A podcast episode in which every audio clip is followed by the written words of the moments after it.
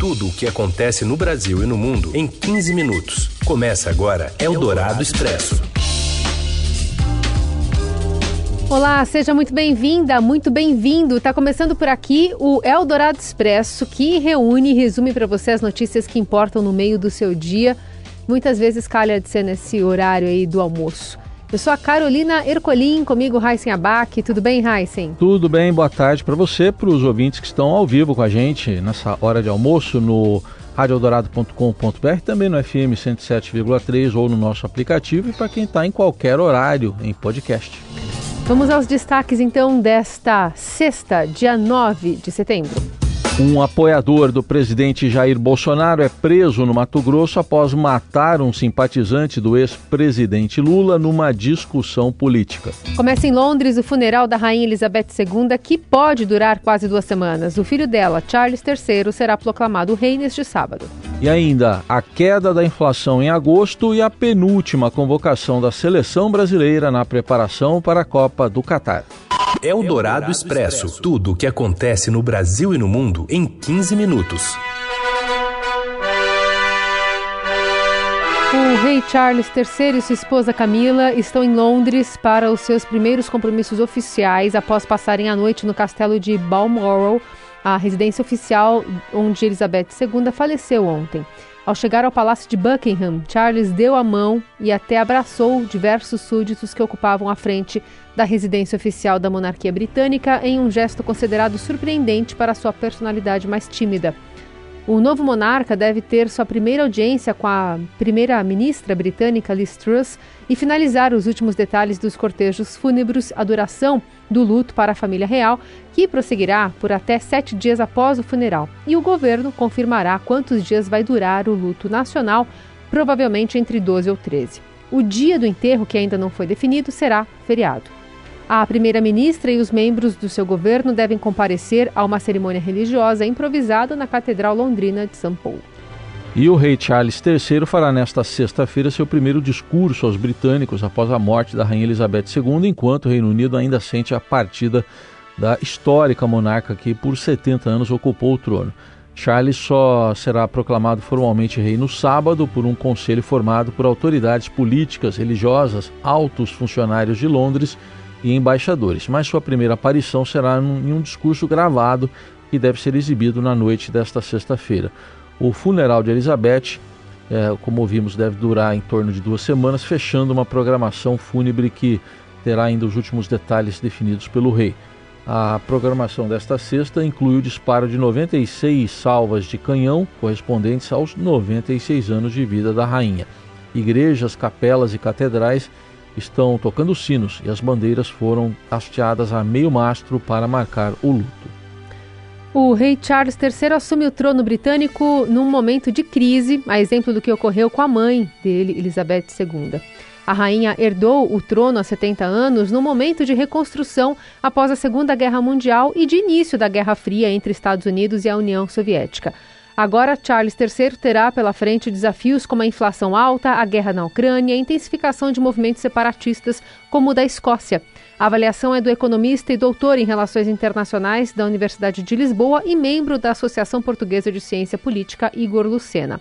Em entrevista à Rádio Dourado, ele disse que outra dificuldade do novo rei, aos 73 anos, será sair da sombra da mãe e ficar na sombra do filho, o presidente William, ambos mais populares que ele. A inflação está em alta, a gente está assistindo a uma guerra na Europa, apesar de ter uma distância. O Reino Unido é o maior apoiador da Ucrânia do ponto de vista financeiro e militar. A gente está falando de um possível novo referendo de independência da Escócia, uma possibilidade real de reunificação das Irlandas por causa do Brexit. Ele realmente vivia à sombra da sua mãe como a principal figura do ponto de vista de aceitação pública hoje a principal figura de popularidade é o príncipe William e Kate Middleton. Então, eu acho que o maior risco do atual rei Charles é ter saído da sombra da sua mãe e entrar, infelizmente, na sombra do seu próprio filho.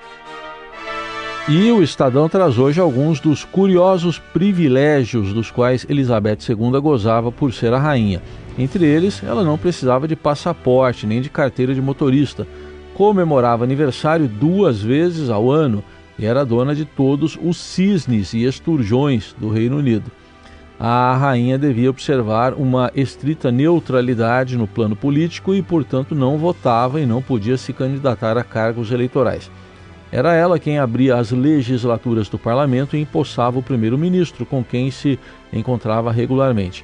E muito antes de o grande público ouvir falar de internet, Elizabeth II foi a primeira monarca a enviar um e-mail em 1976 durante uma visita a uma base militar.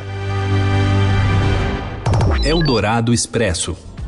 De volta à política nacional, um apoiador do presidente Jair Bolsonaro está preso por ter matado um eleitor de Luiz Inácio Lula da Silva a facadas após uma longa discussão sobre política. O caso aconteceu na quarta-feira, 7 de setembro, em Confresa, no Mato Grosso, e é tratado pela polícia como crime por motivação política. O defensor do presidente Bolsonaro, Rafael Silva de Oliveira, de 22 anos, matou a vítima, Benedito dos Santos, de 44, com golpes de faca e tentou decapitá-lo com um machado em seguida. O delegado Igor Rafael Ferreira confirmou ao Estadão por telefone que o crime teve motivação por um debate político. Ele disse que ainda não podia afirmar se foi intolerância política e que somente as investigações podem confirmar isso. O autor das facadas foi preso em flagrante e teve a prisão convertida em preventiva. Ele vai responder por homicídio duplamente qualificado por motivo torpe e cruel. Em 10 de julho deste ano, um guarda municipal de Foz do Iguaçu foi assassinado em uma festa de aniversário por um apoiador do presidente Bolsonaro. Marcelo Arruda era tesoureiro do PT da cidade e teve sua festa interrompida por Jorge José da Rocha Guaranho. A decoração da celebração era inspirada em Lula e no PT. Na semana passada, um policial militar de folga atirou na perna de um fiel durante um culto Congregação Cristã no Brasil, em Goiânia, também por motivação política. E a 24 dias das eleições, o ex-presidente Luiz Inácio Lula da Silva não conseguiu sucesso na ofensiva de abrir canais de diálogo com a cúpula das Forças Armadas. Desde o início do ano passado, interlocutores do candidato do PT ao Palácio do Planalto tentaram se aproximar de oficiais generais influentes na caserna. A intenção foi barrada pelo presidente Jair Bolsonaro, candidato à reeleição. A orientação no Exército é que qualquer contato político ou solicitação de candidatos eh, sejam direcionados para a avaliação do ministro da Defesa, general Paulo Sérgio Nogueira, que é subordinado direto de Bolsonaro. Então tem que direcionar tudo para ele. O presidente sempre teve as Forças Armadas como base eleitoral e já deu demonstrações de que não aprova contatos de integrantes do governo com a oposição. O Estadão apurou que o ex-governador Geraldo Alckmin, do PSB, candidato a vice na chapa de Lula, tentou conversar com a cúpula do Exército, mas ouviu que as portas estavam fechadas. Oficialmente, o comando do Exército negou qualquer abordagem. Alckmin era uma das apostas da aliança lulista para a função de interlocutor com as Forças Armadas. Após a tentativa frustrada de diálogo, segundo um conselheiro de Lula, o petista desistiu. A palavra de ordem é tratar as Forças Armadas como parte da burocracia do Estado, em vez de dar protagonismo político. Você ouve Eldorado Expresso. Voltamos com o Eldorado Expresso as notícias importantes de hoje.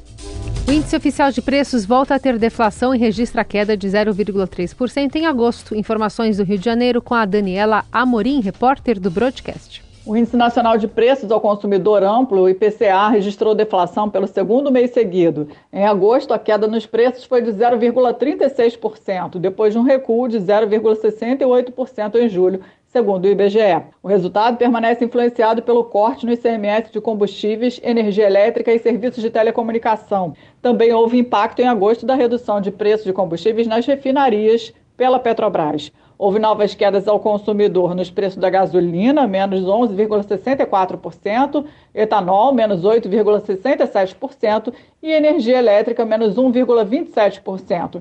No entanto, sete dos nove grupos de custos investigados ainda mostraram aumentos de preços. 65% dos itens pesquisados ficaram mais caros. Os vilões foram os aumentos nos itens de higiene pessoal, plano de saúde, emplacamento e licença de veículo, refeição fora de casa e roupa feminina. A inflação acumulada em 12 meses desceu a 8,73% em agosto, após 11 meses rodando no patamar de dois dígitos. Eldorado Expresso. Saiu a lista da penúltima convocação da seleção brasileira de futebol masculino, preparação para a Copa do Catar. Fala, Robson Morelli. Olá, amigos. Hoje quero falar da penúltima convocação do técnico Tite na seleção brasileira. Ele faz a convocação para dois amistosos contra Gana e Tunísia, marcados para o dia 23 e 27 deste mês lá na Europa. São os amistosos que a CBF conseguiu fazer às vésperas da Copa do Mundo. Depois disso, o Brasil não joga mais contra ninguém a não ser na sua estreia na Copa do Catar. O Tite chamou a base de todos os jogadores, a base da seleção que ele vem convocando tradicionalmente, fez uma ressalva para apenas três jogadores nas laterais, Danilo, Alexandro e Alex Teles. A gente sabe que o Arana se machucou, Arana do Atlético Mineiro se machucou. A gente sabe que Daniel Alves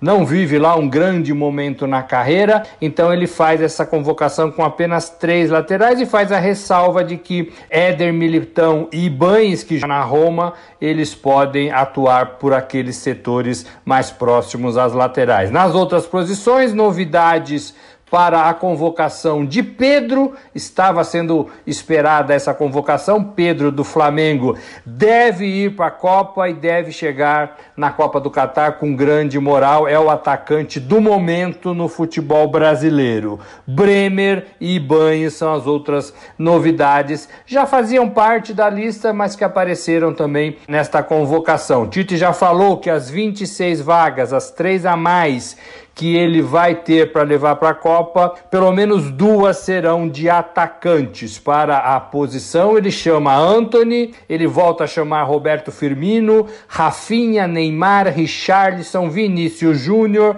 Pedro, Rodrigo também do Real Madrid e Matheus Cunha. Deve-se ficar por aí a lista, a convocação dos atacantes para a seleção na Copa do Mundo. A lista completa do Tite para essas duas partidas, a penúltima antes da Copa, tem Alisson, Ederson e o Everton como goleiros. Os laterais eu já falei. Marquinhos, Éder Militão, Thiago Silva, Brenner e Ibanes são os zagueiros. Meio-campistas, Casemiro, Fabinho, Fred, Lucas Paquetá, Bruno Guimarães e Everton Ribeiro, também do Flamengo, está jogando muita bola aqui no futebol brasileiro. E a lista dos atacantes eu já dei para vocês, com Neymar, Anthony, Vinícius Júnior, são os principais jogadores desta convocação. É isso, gente. Falei, um abraço a todos, valeu! E ponto final nessa edição do Eldorado Expresso. Segunda-feira estamos de volta. Bom fim de semana. Valeu, gente. Obrigado pela companhia mais uma semana e até segunda. Você ouviu Eldorado Expresso tudo o que acontece no Brasil e no mundo em 15 minutos. Perdeu alguma edição do Eldorado Expresso? Não tem problema. Este programa é também um podcast. Você pode ouvi-lo novamente em nosso site radioeldorado.com.br ou segui-lo via iTunes, Google Podcasts e nas plataformas de streaming Deezer e Spotify.